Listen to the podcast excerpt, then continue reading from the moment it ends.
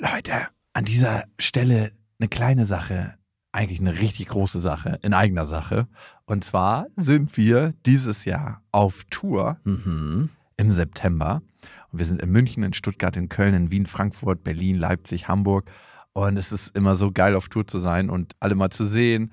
Die Tour heißt Zu hart für den Podcast. Und das ist auch Ich bin Programm. gespannt, was da richtig hart sein wird. Ja, also es wird viel Interaktion geben, es wird viel zum Lachen geben und die Tour oder das, was dort passiert, entsteht gemeinsam mit euch und ich finde, das ist auch die Magie. Das heißt, bei jedem Tourstop ist es irgendwie anders und Mhm. neu für uns, neu für euch und für uns ist es auf jeden Fall immer sehr, sehr magisch. Also sichert euch jetzt schon die Karten München, Stuttgart, Köln, Wien, Frankfurt, Berlin, Leipzig, Hamburg. Ab jetzt 10% härter und Tickets gibt's ab jetzt auf bestefreundinnen.de und in den Shownotes.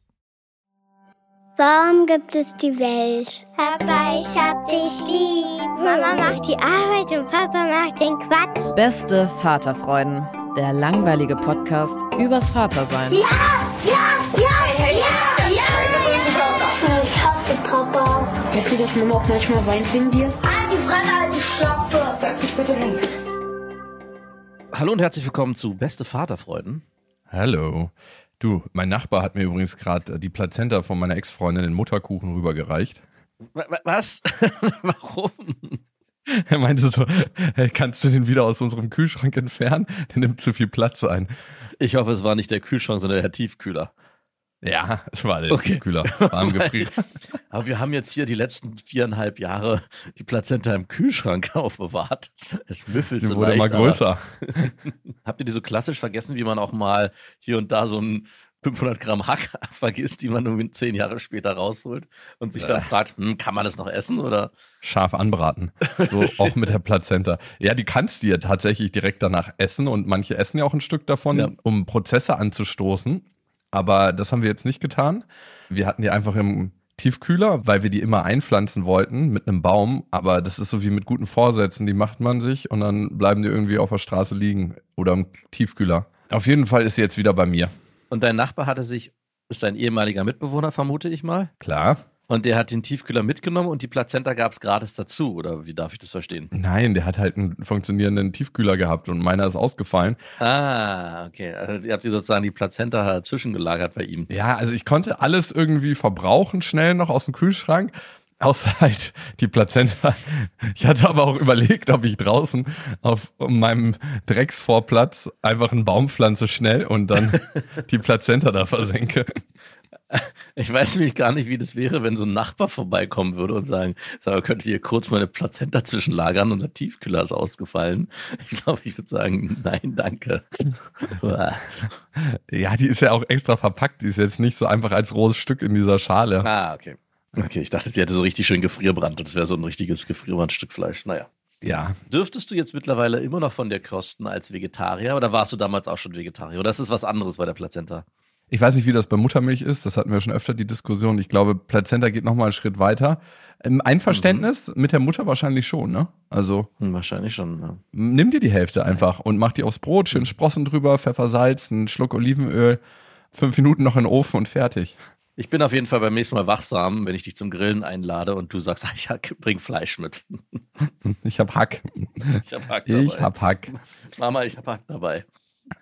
Ey, weißt du, worüber ich mir in letzter Zeit öfter Gedanken gemacht habe?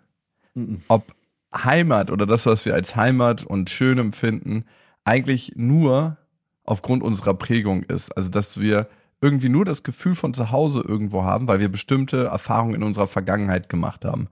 Und dass das so krass willkürlich ist, dass wenn wir zum Beispiel in Amerika groß geworden wären oder ganz woanders, dass wir ein ganz anderes Heimatgefühl hätten. Also es klingt jetzt so banal und logisch, aber auf der einen Seite steht, dass ich manchmal an Orte komme auf der Welt, wo ich denke so, wow, irgendwie fühlst du dich hier sonderbar zu Hause. Und ich war an diesen Orten noch nicht. Und ich kann eigentlich auch nichts mit diesen Orten verbinden. Und dann gibt's wiederum Orte, wo ich ganz genau weiß, hier war ich ganz oft in meiner Kindheit.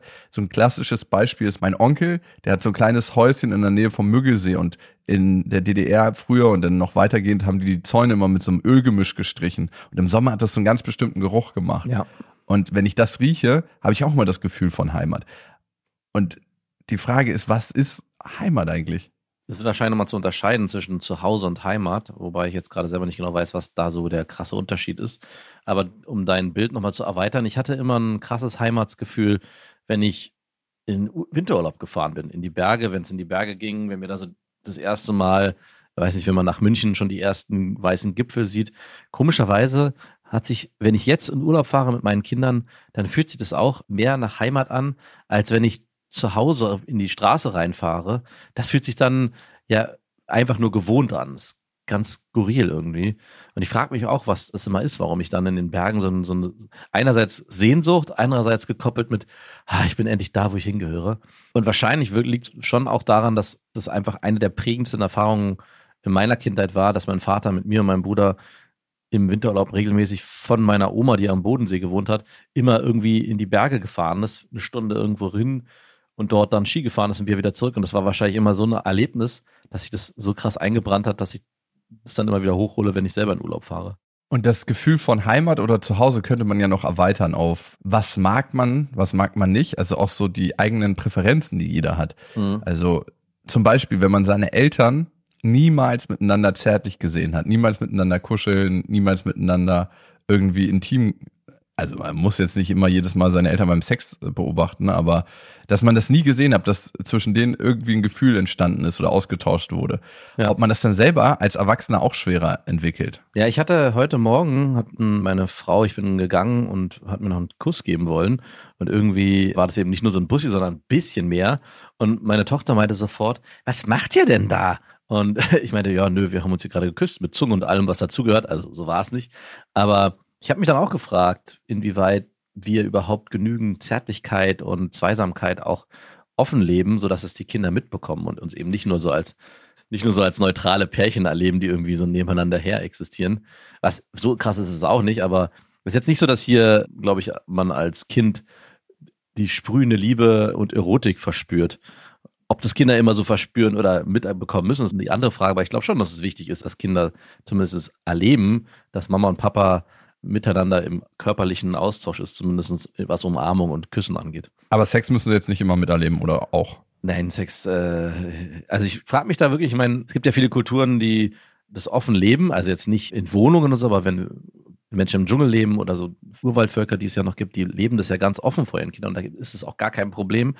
Und wenn man so eine Doku sieht, dann wird die darüber berichten, dann denke ich mir, ja, eigentlich ist auch nichts dabei. Und ich habe ja meiner Tochter auch irgendwie mal erklärt, als sie gefragt hat und meinem Sohn auch, wie Sex funktioniert. Und wenn man schon, wenn ich das erkläre, merke ich, dass da eigentlich gar nichts dabei ist. Und trotzdem haben wir natürlich in unserer Welt so ein bisschen, also ich kenne keinen oder kennst du jemanden, der offen Sex hat und wenn die Kinder klopfen, wird einfach weitergemacht und gesagt, wo, weiß ich nicht, die Schokolade liegt. Ja, holt euch ruhig die Schokolade aus dem Kühlschrank, aber lasst uns mal kurz in Ruhe.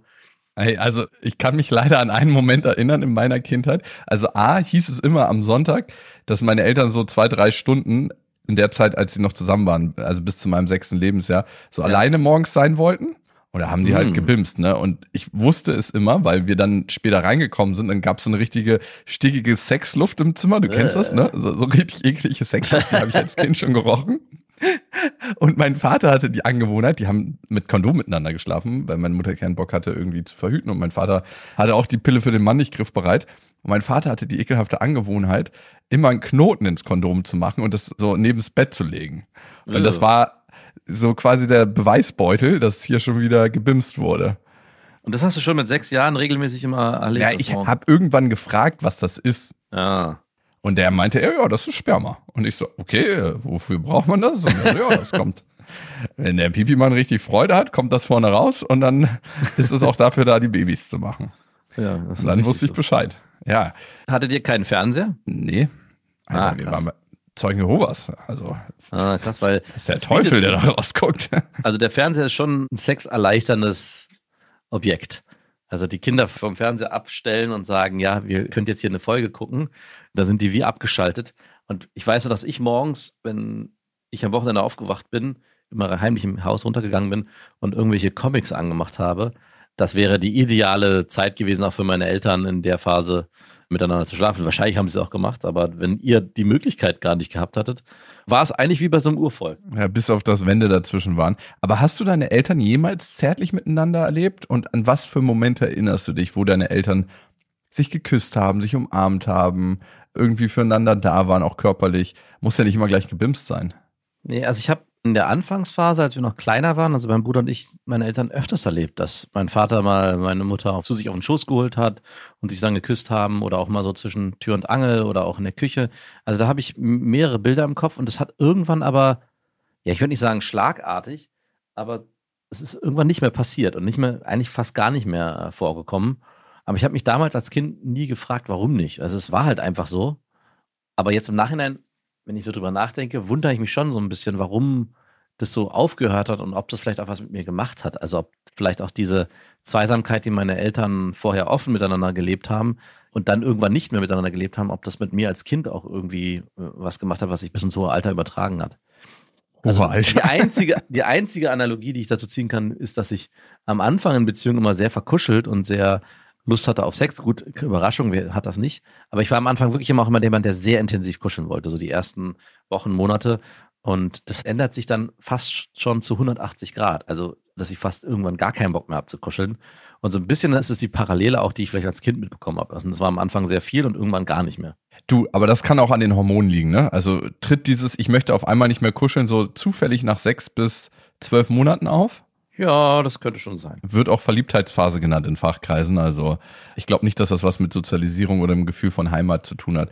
Ja, aber hattest du mit deiner letzten Freundin, mit der du ja, glaube ich, zwei Jahre zusammen warst, noch auch am Ende der Beziehung, nach diesen, sag ich mal, ein, dreiviertel Jahren doch das Bedürfnis zu kuscheln regelmäßig? Ja, aber ich glaube, ich bin da auch nicht so wirklich das Maß aller Dinge, weil ich bin jemand, der eh, meine Sprache der Liebe ist Körperkontakt und so Austausch und so. Also ich habe da immer ein Verlangen nach, also beziehungsweise zum gewissen Grad. Ne? Natürlich ist das in der Verliebtheitsphase stärker, also die ersten zwölf Monate ist das stärker und danach, wenn man einfach nur nach dem Sex den anderen mit dem Hacken wegtreten. Ja. Aber es ist immer noch da. Also es ist wirklich okay. immer noch da. Also ich merke das richtig, wie ich das auch brauche, um so eine Art Harmonie herzustellen, um so eine Verbindung zu haben. Mhm. Und Klar kann man dem Ganzen auch überdrüssig werden, besonders so an heißen Tagen, ne, wenn man einfach auch selber gerade nicht klarkommt. Aber sonst, nö, bin ich immer schon dafür. Auch wenn man aneinander vorbeiläuft, man in Berührung, klappt auf dem Arsch oder so, ne, weißt du, irgendwas oh. Liebevolles. Nein, Quatsch. Also ich, für mich ist es tatsächlich so, manchmal, wenn man nur aneinander vorbeigeht, so einmal die Schulter streifen oder auch wenn man nebeneinander sitzt, das Bein ein bisschen näher ranrücken, dass man sich berührt währenddessen. Oder ja, es können Kleinigkeiten sein, wenn beide was lesen, dass die Füße sich berühren, wenn man so entgegengesetzt auf der Couch liegt. Also manchmal ja, okay. ist es sowas. Das ist so wenig körperliche Berührung, das halte ich auch gerade noch so aus. Okay. Aber sonst nimmst du wieder Platz auf deiner Insel und ruderst zurück. Ich war kurz auf hoher See. Die Emotionen waren mir zu heftig. Ich bin wieder auf meiner Insel. Was du von den Bergen erzählt hast, ne, ich habe auch so ein paar Gefühle, die unglaublich Heimat in mir auslösen. Ich hatte früher einen Kumpel, von dem hatte ich dir schon mal erzählt, der hat so ein Grundstück und da gab es einen Wald und einen Fluss und ja, es gab so ein paar Wiesen, wo Schafe drauf waren. Und unser Sommerurlaub war da, an diesem Fluss zu campen, zu angeln, zu baden, mit so einem kleinen Ruderboot loszufahren zum Tante Emma Laden und dort Sachen zu kaufen. Also mhm. sehr mhm. romantisch. Und das ist immer noch so ein krasses Gefühl von Freiheit, von Heimat, draußen zu sein. Ich habe das mit anderen Freunden auch immer gemacht. Im Sommer, weil wir oft nicht weggefahren sind, weil halt einfach die finanziellen Mittel nicht da waren, haben wir unsere Sommer zu Hause verbracht und dann. Oder haben die Zeugen verboten zu verreisen? Nein, die waren schon lange aus unserem Leben verschwunden. Ah, Nur noch okay. die Spuren der Prägung haben sie hinterlassen. Hm. Nee, tatsächlich einfach aus Geldgründen und weil es auch praktisch ist. Ne? Wir haben uns auf irgendwelche Felder gestellt, am Fluss sind wir gewesen und am Ende ist es doch auch egal, ob du irgendwo in Brandenburg oder Niedersachsen an einem Fluss bist und dort kampierst und dein Ding machst für Kids oder irgendwo in Südfrankreich oder in Italien, es ist alles geil. Ja. Und ich habe immer noch, wenn ich heute campen gehe, ne, dieses Gefühl von damals. Und ich glaube, es ist einfach da gewachsen in dem Moment, wo wir so alleine waren, so acht, neun, zehn, alleine draußen übernachtet haben, über Tage da gewesen sind, uns immer wieder irgendwo was zu essen geholt haben. Es gab ja auch immer diese Bauern des Vertrauens, die immer so Eier rausgelegt haben und, und Gemüse. Ich will es mal so sagen, uns konnte man nicht so wirklich vertrauen, aber ey, ich meine, wir waren Kids und haben uns da immer alles geholt und ey, wir sind so gut klargekommen, ohne alle. Ist es denn immer noch so, dass wenn du heute deinen Urlaub verbringst, dass beim Campen diese Sehnsucht wieder auferweckt wird? Oder ist das was, was du eigentlich gar nicht so gerne machst mehr?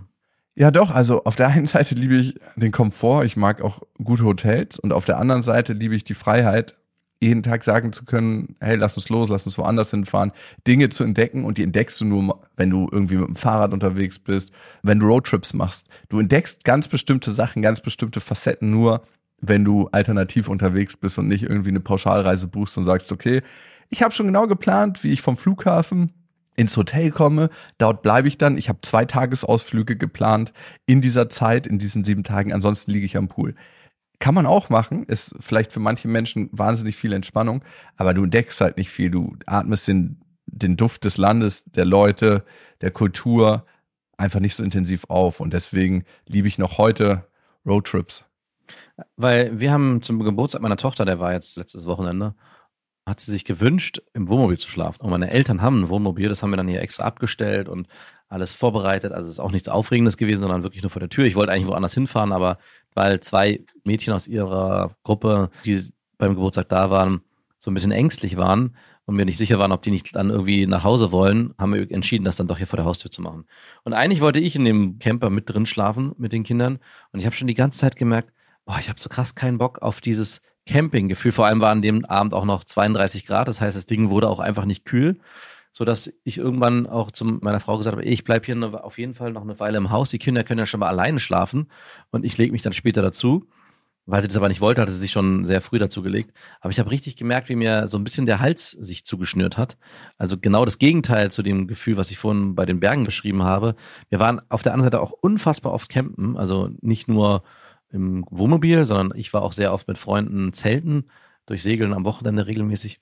Und die Kombination aus Zelten und Campen mit meinen Eltern hat dazu geführt, dass ich heute eigentlich das gar nicht mehr so richtig ab kann. Also ich bin so richtig Camping satt, obwohl ich auf der anderen Seite die ganzen Vorteile, die auch du gerade beschrieben hast, sehe, dass man jederzeit woanders hinfahren kann, dass man auch den Urlaub ganz anders genießen kann, dass es für Kinder auch was total Tolles ist, dass sie näher auch an der Natur sind. Also allein die Geräusche, die man nachts miterlebt, wenn man in einem Camping oder Bus oder einem Zelt schläft, sind ja ganz anders beeindruckend, als wenn du in einer Ferienwohnung oder einem Hotel wohnst, wo du einfach nachts nichts wirklich hörst und auch ein ganz anderes Sicherheitsgefühl empfindest. Und da hat sich bei mir richtig krass versperrt. Also und wir fahren jetzt nächste Woche für eine Woche lang campen, haben uns extra einen Camper gemietet. Und ich bin mal gespannt, ob die Nostalgie von damals zurückkommt oder ich eigentlich nach diesen, ich glaube, fünf Tage sind wir unterwegs, sage, nie wieder. Ja, ich glaube, es liegt auch immer ein bisschen daran, mit welchen Erinnerungen das als Kind schon für dich verbunden war. Und war es damals positiv verknüpft oder war es damals mit ätzend segeln gehen, Leistung bringen? Mit welchen Sachen ist das verbunden? Und ich kann dir sagen, ich bin nicht so wahnsinnig gerne auf Campingplätzen. Ne? Also mhm. mal ja, weil es da gute Duschen gibt und Toiletten und all das, was man so braucht.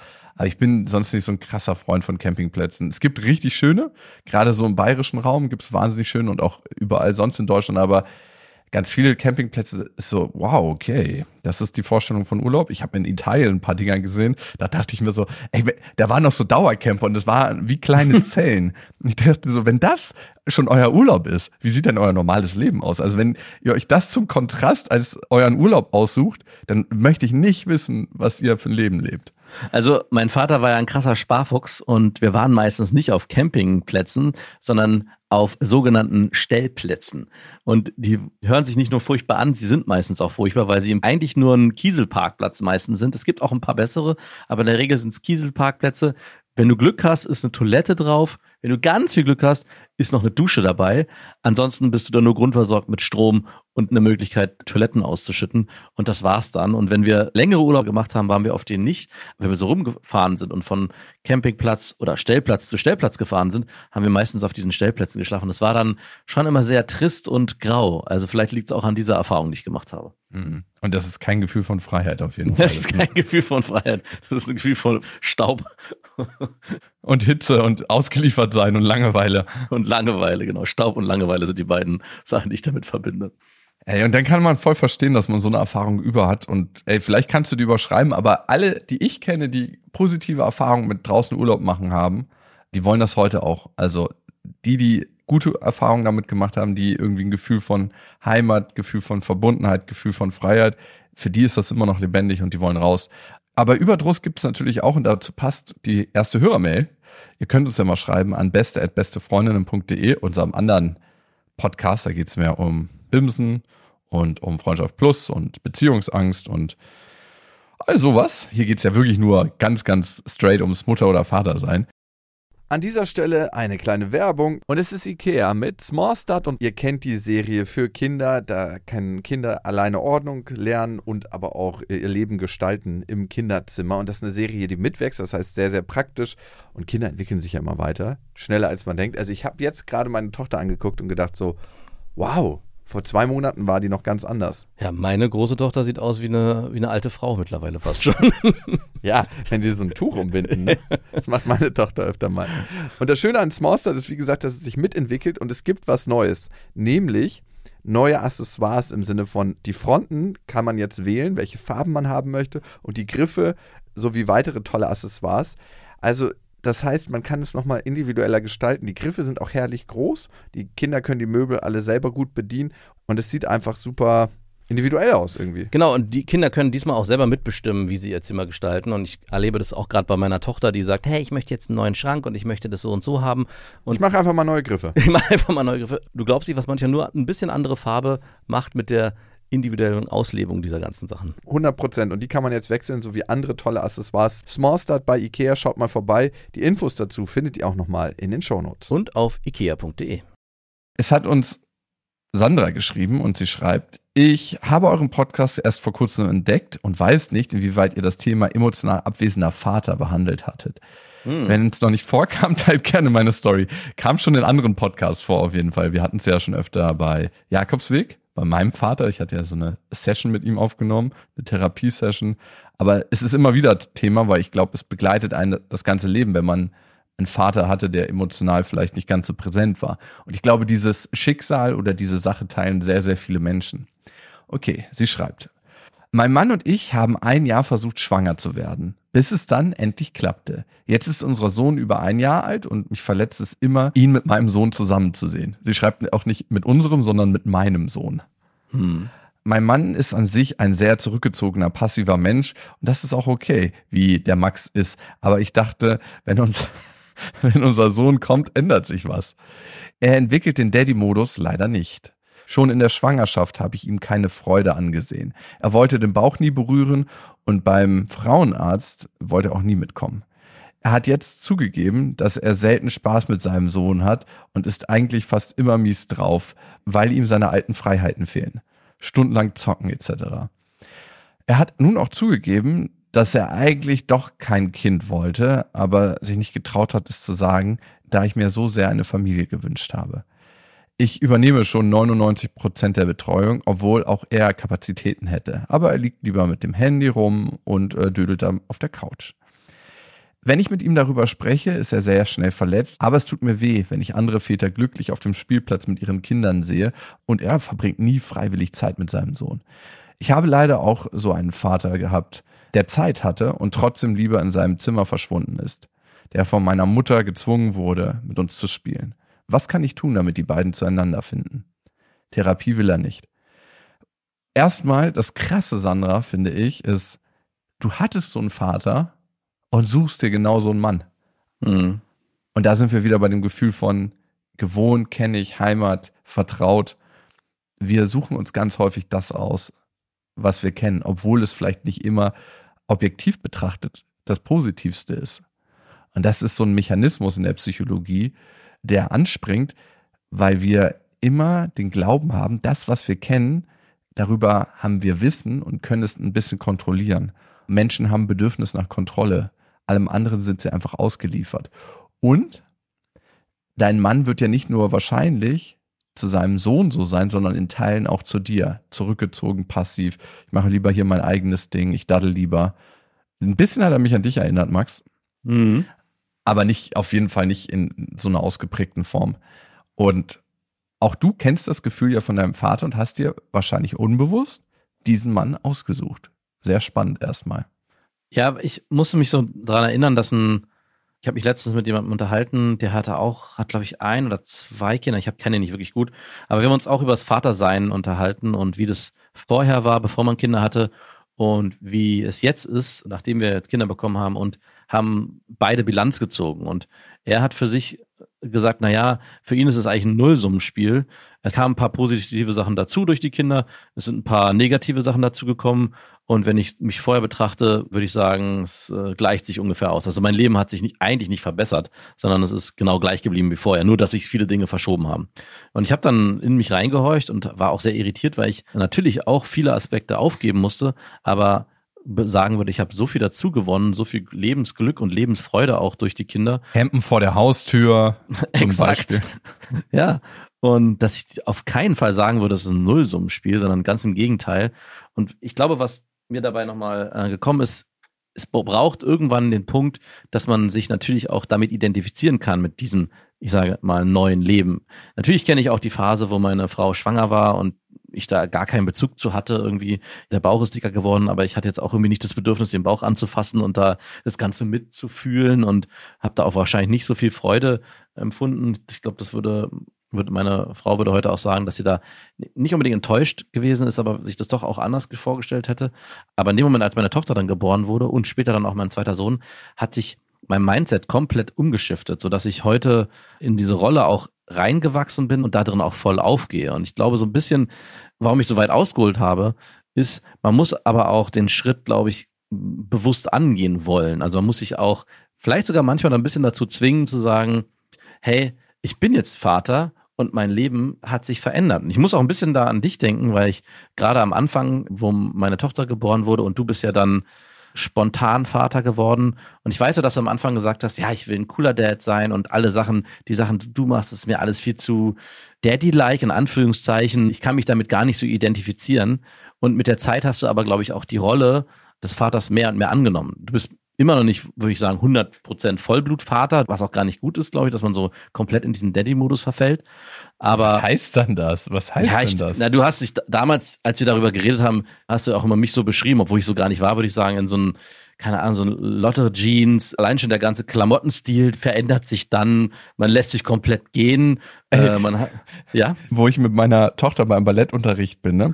Da ist ja. so ein richtiger Vater, das ist so ein Vollblutvater, der ist ja, nichts genau. anderes mehr. Der ist so, der sieht allein schon von der Figur so aus, als ob er sein ganzes Leben dem Kind untergeordnet hat. So steht immer so richtig ohne Haltung da, so ganz schlaff, als ob eigentlich nur noch so, ein, so eine Art Stock seinen ganzen Körper aufrecht erhält.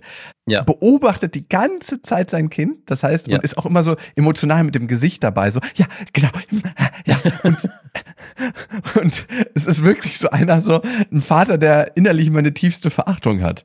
Ich weiß nicht genau warum, aber es ist wirklich immer noch so. Aber das sind genau die, die ich meine. Ich, mir fiel es gerade ein bisschen schwer, die zu beschreiben, aber es, genau die sind es, die ich meine, die, und so möchte ich auch nicht sein. Und ich glaube, das ist auch nicht unbedingt immer auch gut für die Kinder, wenn die Väter nur noch Väter sind in die Rolle und gar nicht mehr auch Männer, Partner, Freunde und ein anderes Leben parallel führen.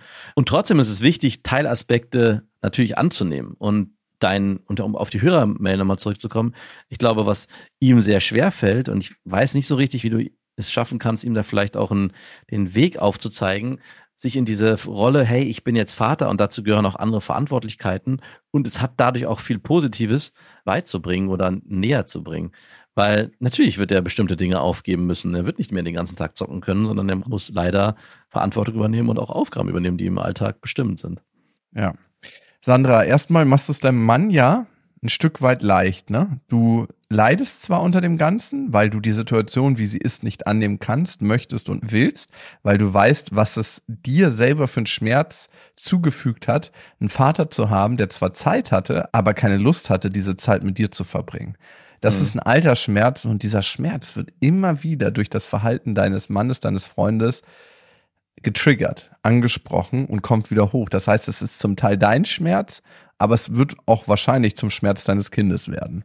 Das ist das Erste. Das Zweite ist, es ist mal ganz schwer, andere Menschen zu verändern. Viel leichter ist es, sich selber zu verändern. Und der erste Schritt, der dafür notwendig ist, erstmal zu sagen, die Situation, wie sie ist, die ist so. Ja, sie ist so. Ich akzeptiere sie jetzt, wie sie ist weil dein ständiger Widerstand gegen die Situation kreiert neuen Schmerz, neues Leid, weil du immer im Kampf bist gegen den Zustand, wie er jetzt ist, weil er für dich so unerträglich ist. Also erstmal zu sagen, ja, so ist es. Ich habe mir den Dödel ausgesucht, der hat keinen Bock Vater zu sein, der wollte noch nicht mal Vater werden. Er hat trotzdem das gemacht, ob das jetzt gut oder schlecht ist, es ist einfach so. Hm. Du kannst dein Verhalten jetzt verändern und sagen, was möchte ich denn für mich? Also was wünsche ich mir denn? Wenn du 99 Prozent der Care-Arbeit leistest, dann könnte ich mir vorstellen, dass dein eigenes Leben ein bisschen zu kurz kommt. Also gibt es mal was, was du machen möchtest für dich, dass du einen kleinen Urlaub für dich planst, dass du ein Hobby hast, dass du mit Freunden was machst, dass du vielleicht einmal in der Woche zur Massage gehst. Das ist das, was dich auffüllen wird und dir mehr Kraft geben wird, um mit der Situation umzugehen und auch Akzeptanz zu finden. Auf der anderen Seite wird das vielleicht einen positiven Nebeneffekt haben, nämlich, dass dein Freund muss und nicht nur hätte, könnte, mhm. sondern dass er muss, dann ist er gezwungen, mit seinem Kind Zeit zu verbringen. Und alles, alles, alles ist eine Form der Gewöhnung. Das ja. heißt, es kann sein, dass er nicht Zeit mit seinem Kind verbringt, weil es einfach in ihm ein unangenehmes Gefühl auslöst, weil er es nicht gewohnt ist, weil er vielleicht überfordert ist. Vielleicht hat er selber schwierige Erfahrungen mit seinem Vater gemacht und möchte das nicht bei seinem Kind falsch machen und er hat Angst. Du weißt nicht immer im Detail, was bei ihm vorgeht, aber in dem Moment, wo er in die Praxis kommt und ins Tun kommt und es macht, wird sich etwas verändern, nämlich ein Gefühl der Sicherheit im Umgang mit seines Kindes. Und es wird sich eine andere Sache einstellen, nämlich, dass das gewohnt und vertraut wird. Und wenn eine Sache gewohnt und vertraut wird, passiert auf der anderen Seite eins, wenn es nicht mehr da ist, wir vermissen das. Das heißt, je öfter du das machst, je öfter du die aufeinander hocken lässt und sagst, ja, jetzt seid ihr mal zusammen. Am besten nimmst du noch das Handy deines Mannes mit und stellst deinen Computer aus. Bitte tu das auch, ja. wir zocken unglaublich gern zusammen. Seitdem unser Kind zwei ist, zocken wir so gerne zusammen. Mhm. Nein, es wird sich was verändern in dem Moment, wo du dich veränderst, weil dann auch sein Leidensdruck steigt. Und das ist es halt, das ist der Weg. Auch wenn er dir vielleicht erstmal Angst macht, er führt zur Kontrolle, er führt zur Selbstbestimmung und er wird, glaube ich, das Verhältnis zu deinem Mann verändern er wird das Verhältnis zu seinem Kind verändern und es wird auf jeden Fall auch was machen mit dem Verhältnis von deinem Kind, von eurem Sohn zu deinem Mann. Es könnte halt auch genau noch sein, um da noch das hinzuzufügen, dass dieses Kind für ihn immer noch ein, ein Außerirdischer ist, ein fremdes Wesen, mit dem er gar nicht weiß, was er anfangen soll und was es überhaupt in seinem jetzigen Leben zu suchen hat. Und wenn du ihn so ein bisschen damit konfrontierst, dass du sagst, hey, geh mal jetzt für zwei Stunden einkaufen, alleine, ich muss, keine Ahnung, äh, was ist auch egal, brauchst gar keinen Grund nennen, und ihn dann damit aufforderst, auf das Kind aufzupassen, muss er sich in die Situation begeben. Er wird und so viel Menschenkenntnis traue ich dir schon zu, das Kind jetzt nicht irgendwie vernachlässigen oder irgendwie in der Ecke rumliegen lassen. Das wirst du wahrscheinlich schon einschätzen können. Aber dadurch wird was passieren. Nämlich in dem Moment, wo er sich auch aktiv mit diesem Kind auseinandersetzen muss, wird auch der Prozess viel, viel realer. Die Gefahr, die dann besteht, ist, dass er vielleicht sogar daran so viel Gefallen findet, dass du auf einmal dich wunderst, Moment mal, ich werde hier gar nicht mehr so viel gebraucht. Mhm. Wie komme ich jetzt wieder in meine alte Rolle zurück? Also ich habe das ganz schwach bei meiner Frau erlebt, die krank geworden ist. Das ist gar nicht so lange her. Und Was? Die so hat sich erlaubt, krank zu werden? Die hat sich erlaubt, krank zu werden und ist Krass. vor sich hingesiegt und konnte eigentlich nichts mehr machen. Und ich musste mehr und mehr die ganzen Alltagsdinge übernehmen, die sonst sie übernommen hat. Und es hat dazu geführt, dass nach drei Tagen die Kinder nicht mehr Mama gerufen haben als erstes, sondern immer Papa gerufen haben. Und meine Frau saß dann wirklich irgendwann da und meinte, boah, ist schon hart irgendwie mitzuerleben, wie wenig man gebraucht wird. Und du nur so, ja, ich komme. ja, genau. ich bin gleich da. Und Was auf der anderen Seite, und auf der anderen Seite war es auch einfach mal schön zu erleben, von den Kindern so sehr in den Mittelpunkt gesetzt zu werden und der Hauptansprechpartner zu sein. Also es kann auch was sehr Schönes auf der einen Seite passieren bei deinem Freund, wenn du dich traust, das mit ihm so anzugehen. Aber du musst auch bereit sein dafür, diesen Schritt zu gehen und auch vielleicht dann Teile in Zukunft abgeben müssen, was du dir jetzt sehnlichst wünscht. Aber sei dir auch gewiss, es kann sein, dass wenn er auf einmal Papa ist, wenn es auf einmal heißt, ich möchte zu Papa, wenn ich getröstet werde, dass es auch sehr schmerzhaft sein kann. Mm, total. Und wenn du 99 Prozent der Care-Arbeit im Moment leistest, bei einem einjährigen Sohn hat er de facto dreieinhalb Tage mit seinem Sohn verbracht. Also natürlich ist er das noch nicht gewohnt, ne? Also mhm. bei, nach dreieinhalb Tagen war ich jetzt auch noch nicht gewohnt, Vater zu sein. Also gib ihm die Chance. Also ja. beziehungsweise nicht gib ihm die Chance, sondern zwing ihm die Chance auf. Ja, zwing ihm die Chance auf, das ist besser.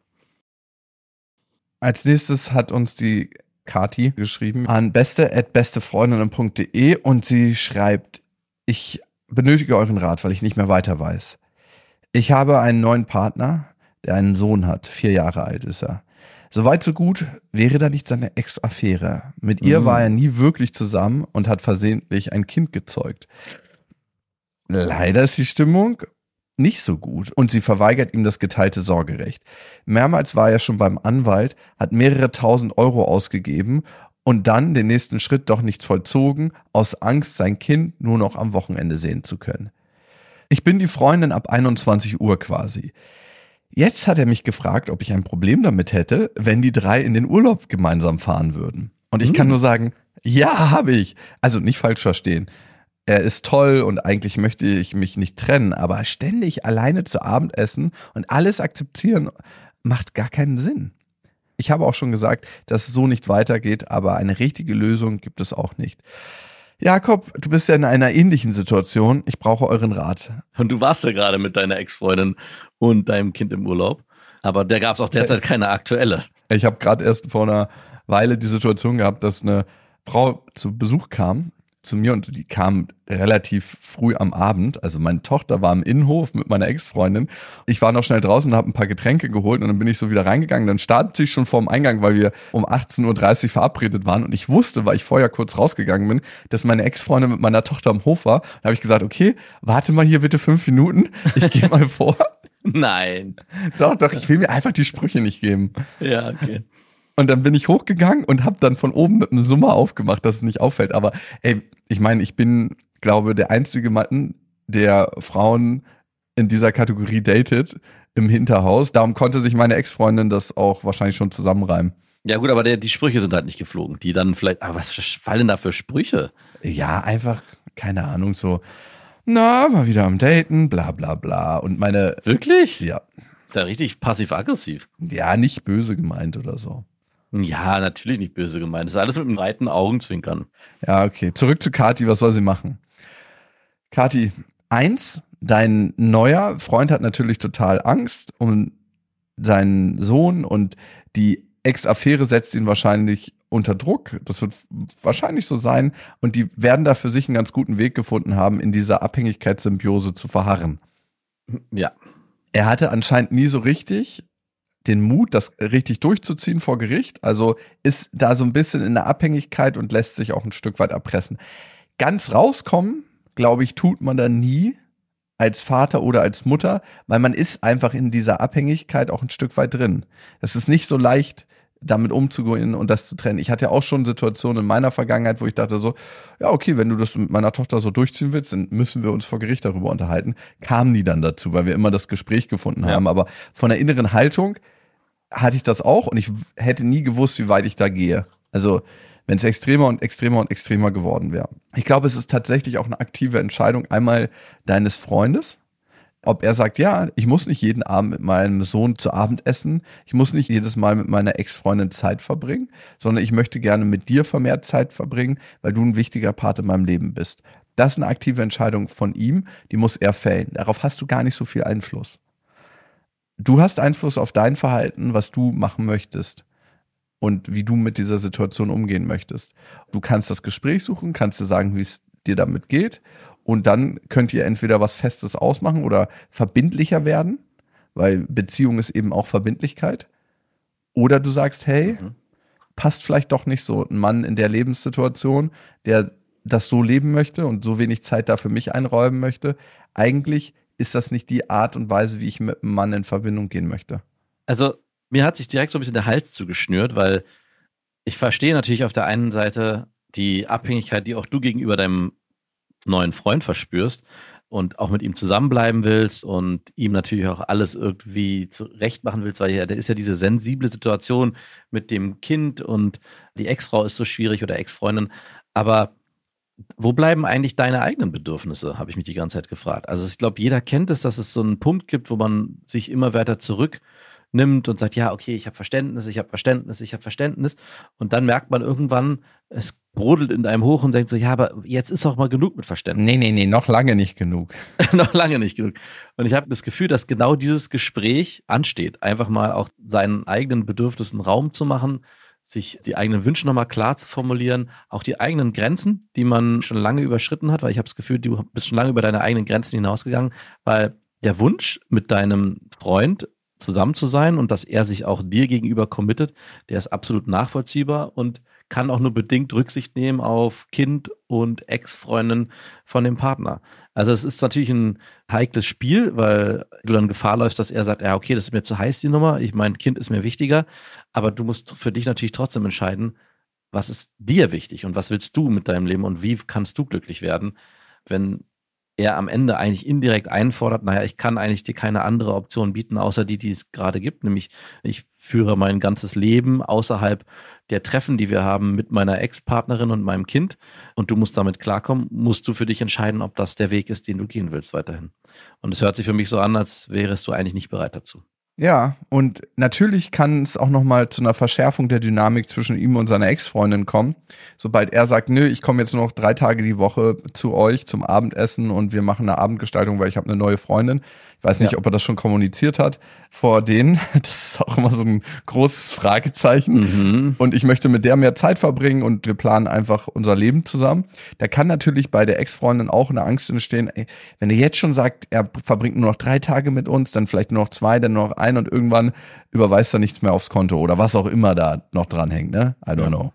Also da kann auch noch mal eine neue Dynamik entstehen und je mehr du für dich und deinen Wert einstehst, desto leichter fällt es anderen Menschen, deinen Wert zu erkennen. Je weniger ja. du das tust, desto schwerer fällt es auch anderen Menschen. Und das ist immer der Weg aus solchen Sachen, auch wenn sie zuerst schmerzhaft sind. Also du kannst dir aussuchen, nimmst du den Schmerz jetzt und gehst du das Thema jetzt an oder verschleppst du es noch ein bisschen und gehst den Schmerz später an, häufst ihn aber bis dahin an, hast nämlich schon ganz schön viel Selbstwertgefühl auf dem Weg verloren und gehst das Thema dann später an mit noch weniger Kräften, weil du schon ein bisschen ausgelaugter bist. Das ist so die Entscheidung, die du für dich treffen kannst. Das klingt wahrscheinlich relativ hart und ist auch immer leichter gesagt als gemacht, weil wir stecken jetzt gerade nicht in deiner Situation, wo du deinen aktuellen Freund wahrscheinlich auch liebst, ganz schön viele Hormone im Spiel sind, weil es eben auch diese Konkurrenzsituation gibt. Ne? In dem Moment, wo man jemanden nicht so richtig zu fassen kriegt, wird vom Gehirn Dopamin ausgestoßen. Nicht nur das Glückshormon, sondern auch das Hormon des Habenwollens. Also all das passiert ja gerade und rumort auch in dir. Deswegen ist das gar nicht so eine einfache, leichte Situation, sondern eine sehr schwere Situation, in der du bist. Und umso mehr braucht es dich an deiner Seite, um da durchzugehen. Und ich frage mich auch, wie viel er eigentlich von diesen ganzen Bedürfnissen weiß. Also ob du nicht auch vieles einfach gedeckelt hast, weil du so verständnisvoll bist mit der Situation deines Freundes und es nie zu einer klaren Aussprache kam. Vielleicht ist genau die auch notwendig, damit er auch überhaupt weiß, ah, okay, dessen war ich mir gar nicht bewusst. Ich dachte, das wäre für dich alles fein, so wie wir es machen. Ja, und sprech doch mal mit der Ex-Freundin deines aktuellen Freundes, wie sie ihn so schön kontrollieren kann. Sie wird da wahrscheinlich das Game schon ein bisschen besser ausgeheckt haben, weil ja. anscheinend geht's ja. genau. Vielleicht oh, könnt Mann, ihr euch ey. da irgendwie als Tag-Team äh, abwechseln. Oh ja, oh ja.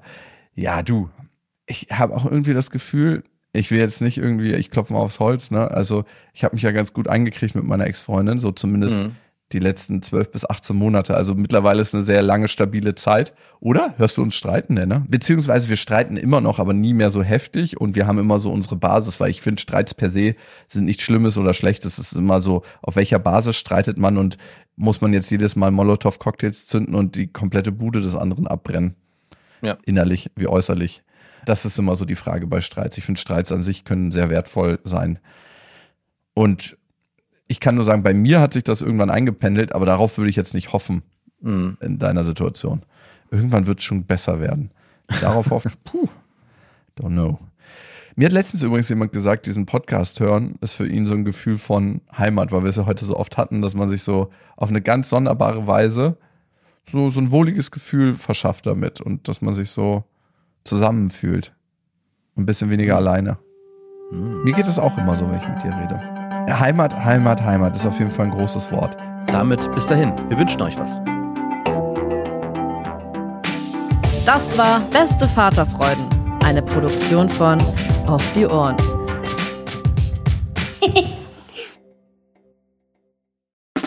Der 7-One-Audio Podcast-Tipp.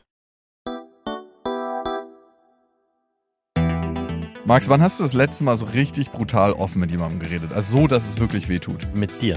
Ja. Hier. Das sind wir, beste Freundinnen, der ultra-ehrliche Männer-Podcast. Und wir reden über Liebe, Sex, Beziehung, über alles, was eigentlich hinter verschlossenen Türen besprochen wird. Und manchmal auch über Freundschaft. Bei uns erfahrt ihr so Sachen, wie man wirklich herausfinden kann, ob man mit einer Frau zusammen sein will oder doch nur bimsen. Und warum Max Freundin gerade zumindest im Podcast einen Riesenunfall mit ihrem Pferdehänger hatte. Das eine oder andere Gedankenexperiment wird ja auch noch gemacht. Also hört rein, jeden Donnerstag gibt's beste Freundinnen überall, wo es Podcasts gibt.